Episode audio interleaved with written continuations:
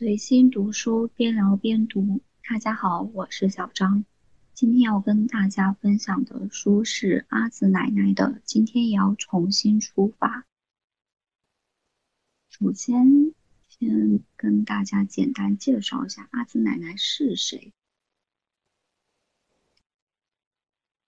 阿紫奶奶的名字其实是尹玉凤。我觉得她其实算是一位最典型的中国女性吧，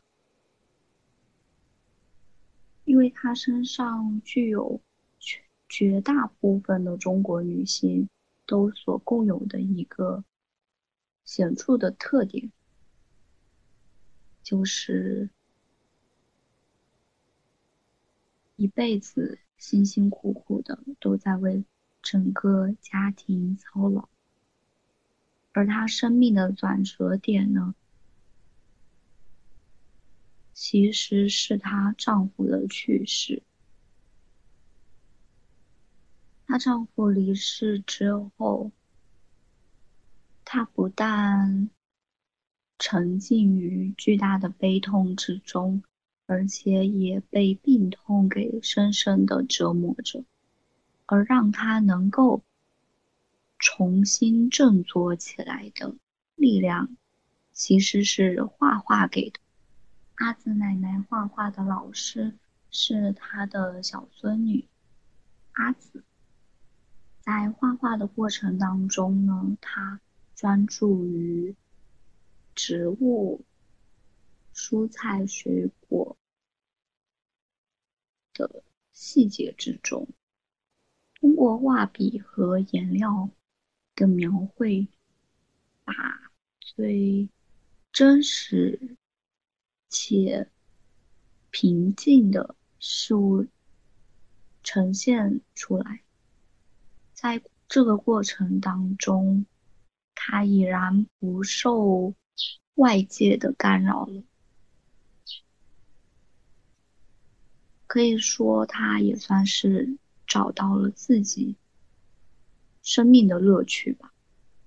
而这本书呢，实际上也是在讲他的画画历程和他年轻时候所经历的一些事情。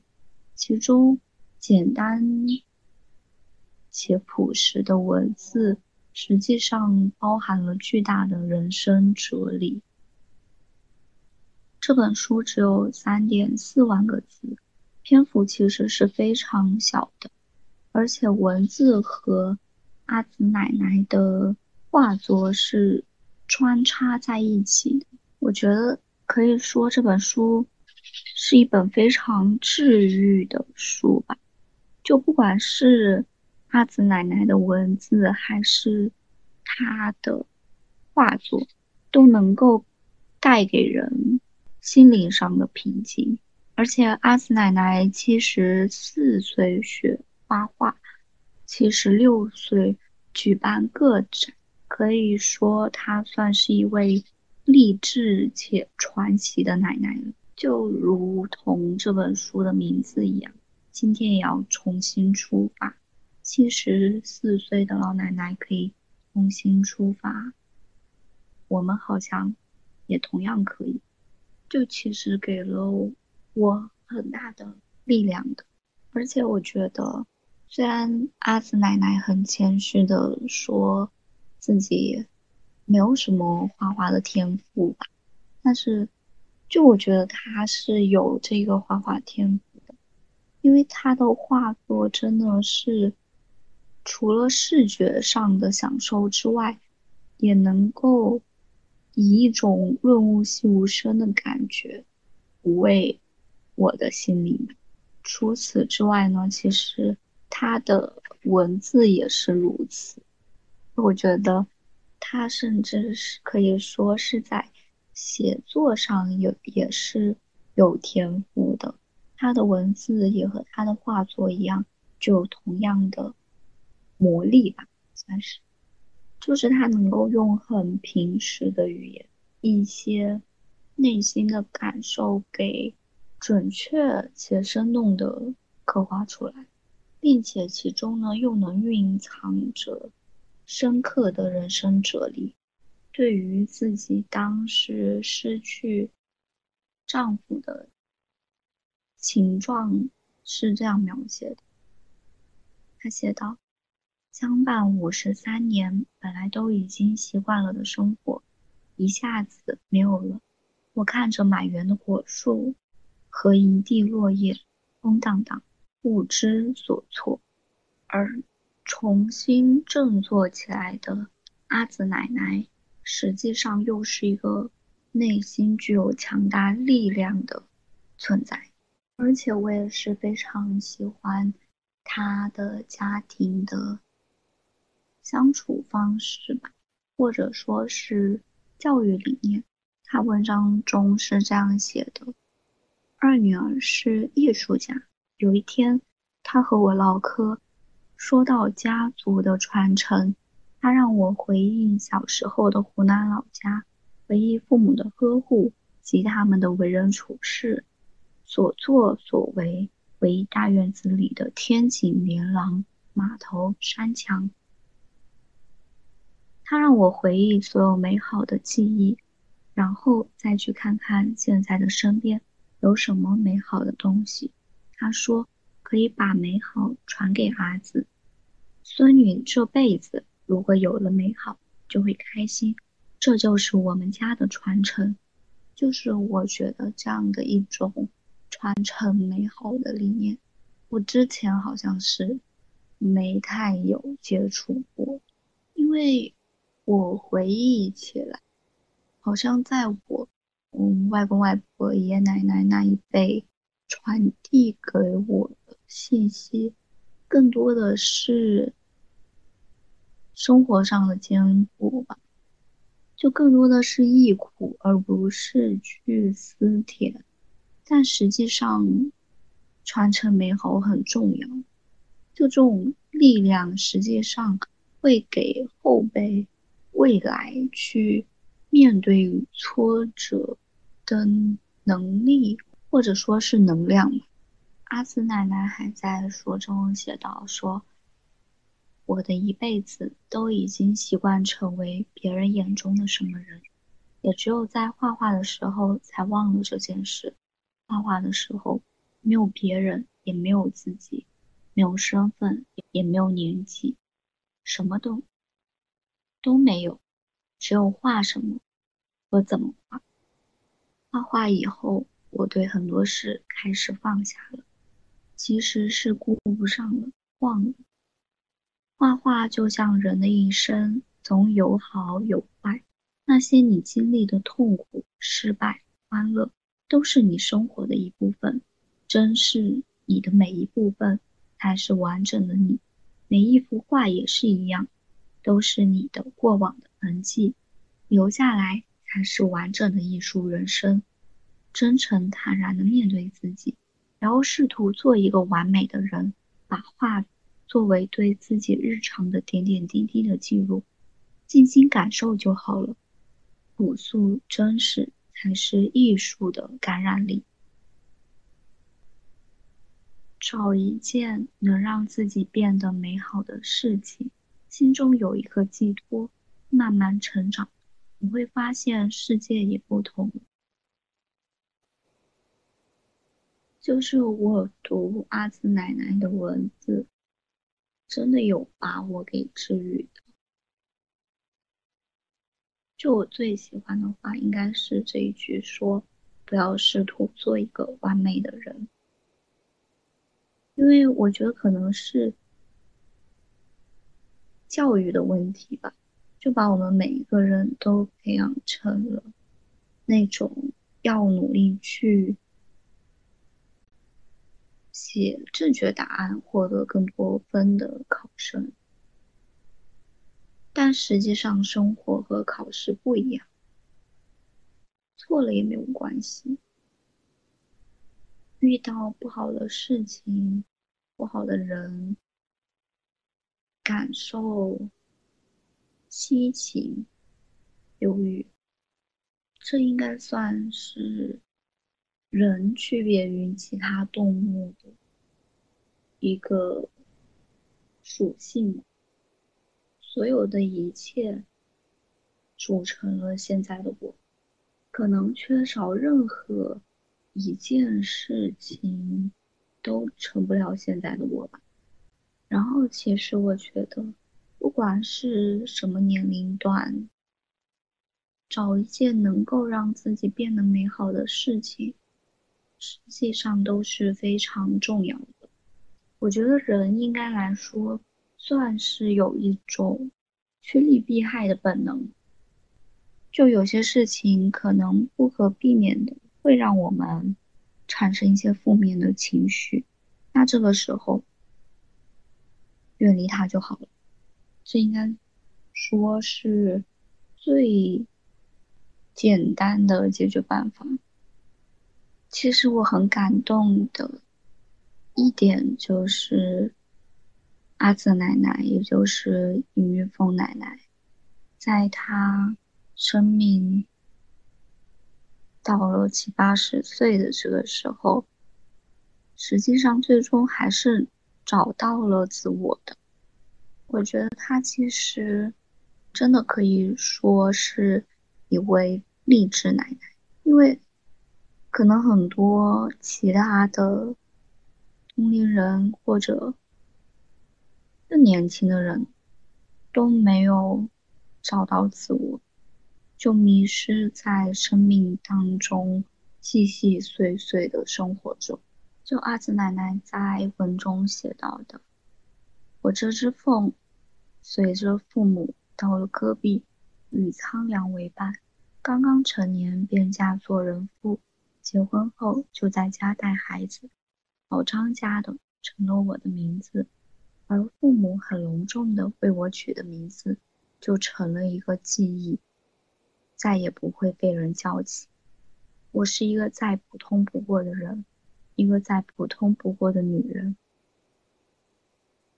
我的名字从没有被正式叫过，也没有在正式场合出现过。真是我的母亲早早早早过世，父亲劳改下放，无暇顾及我。结婚后，我成了张家的媳妇，基本上被叫。做老张家的张青他妈，那个名字，那个我出生时父母苦思冥想起的名字，就被封存在了记忆。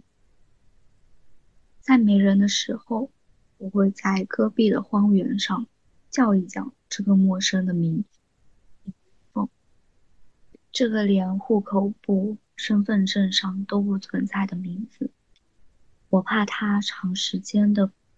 没有被人叫起，我对他会感到越来越陌生。我怕我自己都叫不出来他了。我觉得这里的名字实际上也暗喻着自我，因为长时间的都在为整个家庭去操劳，于是自我被放在了整个家庭的后面，而直到终于。不再需要他操劳了，他才转身去寻找到了自我存在的价值。就我觉得，在阿紫奶奶这个年龄段，能够实现自我意识的觉醒，实际上真的是非常难得。因为就我自己而言，我能够非常深刻的感受到的一点就是。在我爷爷奶奶、外公外婆那一辈，尤其是外婆吧，就特别为整个家庭去考虑问题，然后可能他会把所有好的东西都给子孙儿女，什么事情都替他们去考虑。然后到了父母这一代的话，就到了我父母这一代。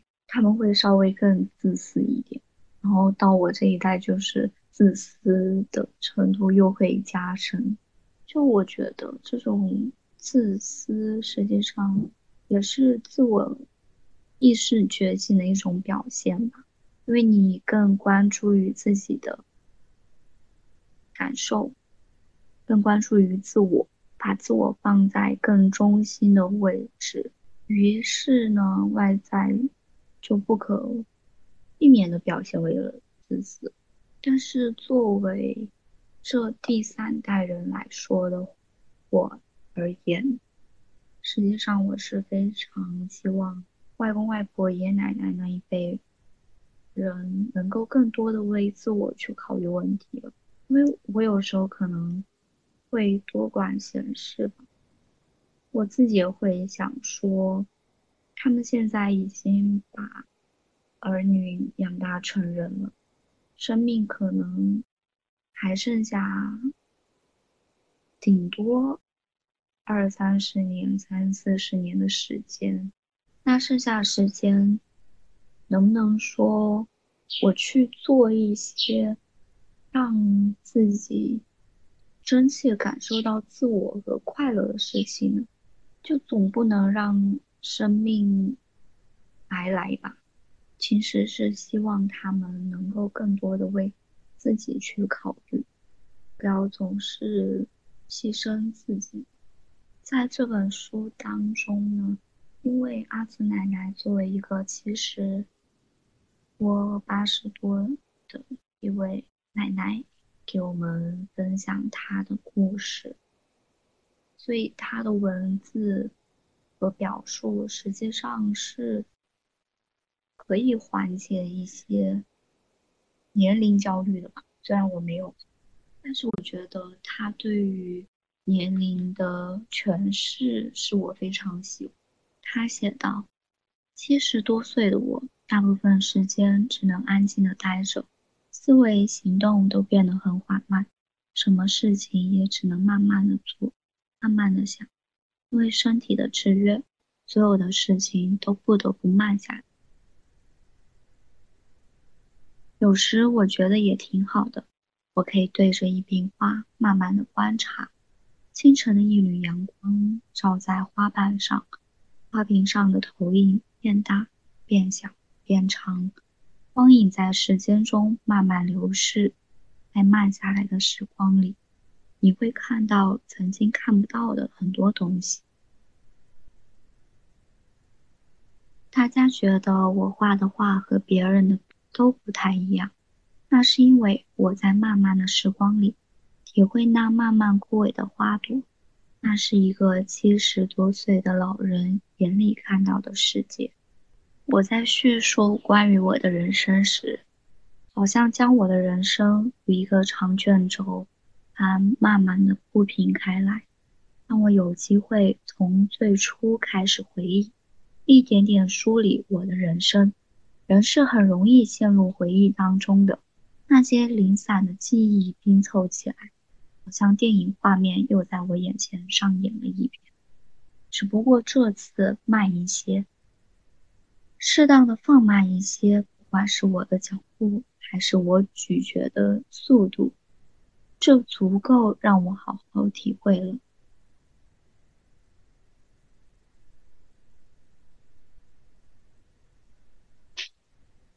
与其让鲜花腐烂掉，还不如让它们顺其自然的变成干花，各种姿态都是好。我觉得人也是如此吧，就是各种年龄段有各种年龄段的美好。然后阿紫奶奶还有一句非常有哲理的话，我也是很喜欢的。她写道：“人在面对身体的痛苦时，自我感觉会被放大；要是专注于痛苦之处，更是会被痛苦所淹没。”我觉得他这句表述实在是太准确了。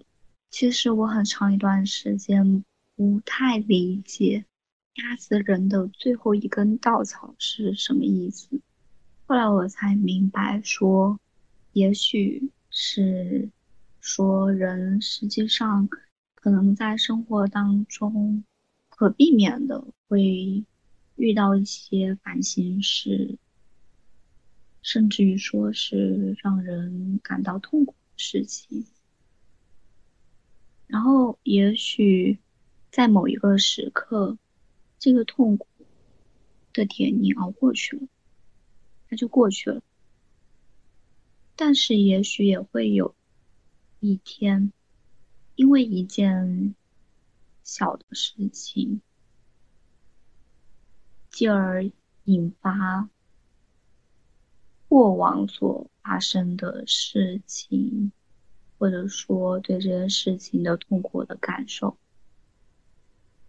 所有的负面情绪完全笼罩住。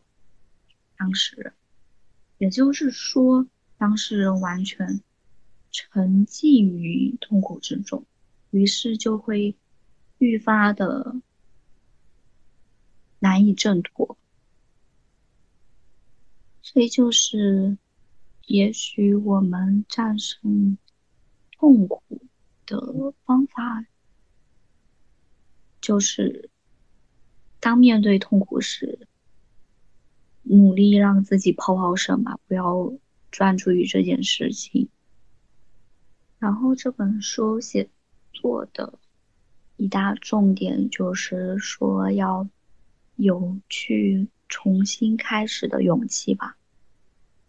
阿紫奶奶这样写道：“当你选择做某件事情的时候，从当下开始做吧，不要怕慢，只要不停下来。”蓦然回首的时候，你就发现你做了很多。随着时间的日积月累，你会发现你积累了很多。我们觉得难，是因为我们对这个世界已知的概念太多了，那些概念蒙蔽了自己，阻止了我们去探索这个世界的尝试。人老了，经验有时候是好的，可有时候。也会阻碍我们去看这个世界。我们碰到事情觉得难，是经验告诉我们没有做过，认为成功的可能性很小，觉得感觉，所以感觉难。或许是因为害怕暴露自己的问题，既畏惧别人的眼光，也不敢面对自己的不足。就虽然我和阿泽奶奶年龄差了几十几十岁吧。但是我感觉阿紫奶奶这段话实际上也是在写我。就对比更年轻的我而言，我尝试的勇气好像是真的减少了很多，可能也是因为顾虑多了吧。但实际上，我们每个人都应该去重拾自己重新上路的勇气。因为可能万事开头难，这一方面是说开头难，另一方面可能也是说，只要熬过了开头，或许事情会变得更加顺利。在这本书当中，我最最最喜欢的一段话就是：生活中，我们不是为别人活着，终究都会为自己活着的。早早了解，为自己活着比什么都重要。了解自己，看清自己，发现自己，越早越好。因为你最终要面对自己，你会发现，不管与你多么亲近的人，多么重要的人，最终都会离开你。不管多么烦恼的事，多么过不去的坎，最终都会云淡风轻。所以，离你最近的人是你自己。了解自己，照顾好自己，发现自己，改正自己。不要去管别人说什么，不要管他人是非，不要试图改变他人，改变自己就好。就其实是我最近悟出的一些道理。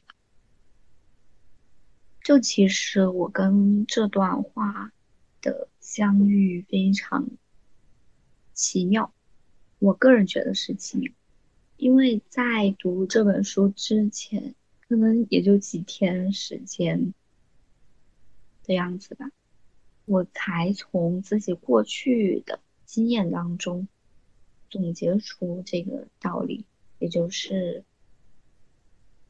生命中，不管是父母、朋友、伴侣，总有一天都会离我而去。而最稳固、最牢固的陪伴，实际上是我自己。所以，其实我不太需要去过于患得患失，因为我曾经深受结果论的影响吧。也就是说，就是我在本科阶段的时候。会觉得校园恋爱都不长久的，然后于是就很抗拒去谈恋爱这件事情，然后也会因为害怕受到分离的这种伤害和感受到痛苦，于是我就很抗拒。然后当下发生了类似的事情，就是我遇到了很好的朋友。但是现实是，也许三年之后我们注定是会分开的。然后那个时候我会问自己一个问题：分开的那一天一定是很难过的，就结局已经摆在眼前了吗？但是，难道因为这样的结局，我就不要去开始这些关系吗？我的答案当然是否定的，就因为我知道我们有一天必然会分开，于是我会更加珍惜我们在一起的时间。我觉得放在整个生命长河当中去看也是如此。可能很多人很多事有一天都会离开自己，但是实际上那个结局不是最重要的，最重要的是。我们共同创造的那些回忆，就我过去的状态是过于患得患失了。然后实际上，当我不那么去患得患失的时候，我才能够更加的专注于当下的生活。然后，因为始终陪伴的人是自己，所以也意识到了。照顾好自己的重要性。就以上的这些想法，是我最近一段时间才有的。然后，在读到阿紫奶奶这段话的时候，我就觉得像是看到了知己吧，而且觉得这种阅读的感受真的非常的奇妙。因为可能有时候有些人生道理，我们自己需要通过很多的经历才能够从中悟出来，而事实上这些东西已经有人把它给提炼出来了，只是我之前没有接触到而已。这也许也算是阅读的魅力所在。总结而言呢？我觉得这本书算是一本生命之书，虽然它篇幅很小，但是它涉及到的问题实际上都很深刻。主要可以归纳为三个点：一个是重新开始的力量，一个是寻找自我的重要性，还有一个就是。真实生命。最后以我喜欢的一句话结尾。现在想来，人的一生能平平安安就是最大的福报了。生活中的鸡毛蒜皮都无足轻重的，人生中除了生死，哪一件不是闲事呢？这一期播客聊到这儿就结束了，希望在评论区看到你的留言。跨越时空，与同样爱书的你展开深度交流。我们下期再见，拜拜。